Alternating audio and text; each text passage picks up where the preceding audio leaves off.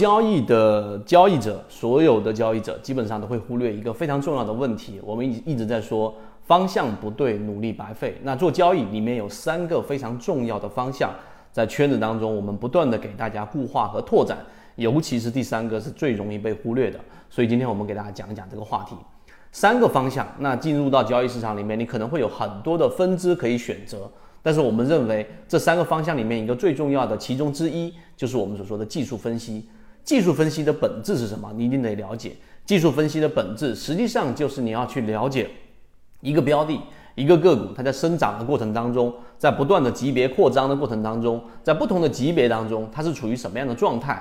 它处于什么样的状态，决定了我们进场的一个时机，也就是你所谓的买入成本和卖出的这样的一个价格。很多人不理解这一点，就像是冲浪一样，你得有一个基础的理论知识，并且你还得下水。你要去感受整个波浪的起伏，你才有办法在至少成本的这个角度上，在技术分析的这个角度上，你去让自己处于一个相对安全的位置，这是非常重要的。所以技术分析的核心，实际上所有的技术分析它都是基于股价和成交量，因为这两个是不可能作假，并且非常真实的。所以不要去离这两个重要的元素太远。我们所说的缠论，我们所说的趋势理论，我们所说的所有技术分析。都是基于这个，这个就是本质技术分析。第二个呢，价值分析。我们认为第二个核心的方向就是你往这个方向走是不会错的。那价值分析的核心是什么？那我们第一反应就是我们说巴菲特所说的护城河。那护城河到底怎么样去理解？用圈子的语言来说，实际上你就要找到落难校花。第一，它要是校花；第二，它是落难。那校花的意思就意味着它本身就是质地优良的上市公司。它本身就具有很强的行业的定价权，它本身就具备有很强的行业壁垒，是其他玩家没有办法进场的，这是校花的本质。第二个呢，就是我们所说的落难。为什么要落难呢？校花很多，对吧？你说，如果从上市公司四千多只个股当中，你一定要选一个你认为至少很有价值并且持续增长的贵州茅台，那为什么你不买呢？这里就存在一个问题：贵州茅台太高了。并且呢，所有的我们 A 股市场里面，我们肉眼普通交易者能看到的，也就是贵州茅台这一种质地优良，并且同时它的价值是反映到价格上面去的，这是一个很本质的问题。所以，如果你不去理解“落难”这个词，你根本就没有办法在价值分析上能够转换成你的收益。那落难是什么样的一个意思呢？就这个上市公司它本来就质地优良，并且呢资金也一直在推崇，问题就出在了落难，它出现了快速的调整，它出现了随着市场的调整，它出现了破位，它出现了短期的利空等等等等这些因素，但这些因素并不改变它本身就是一个好的上市公司这样的一个方向，所以我们在圈子当中这条航线。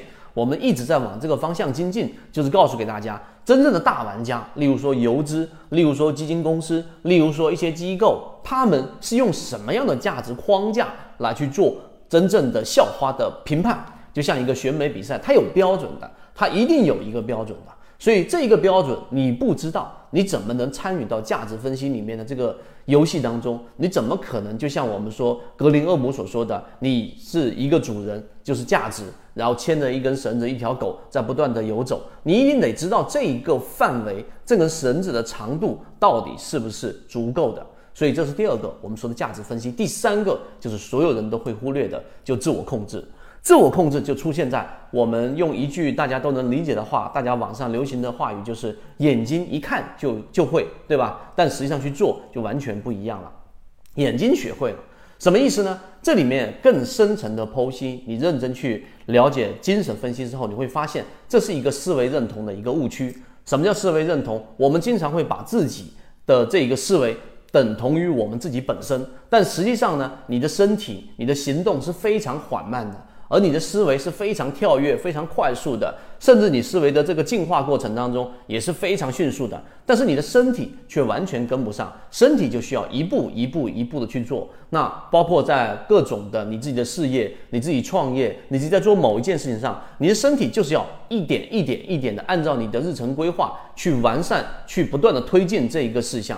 所以身体和思维上的这一个问题就是自我控制，在交易当中也是如此。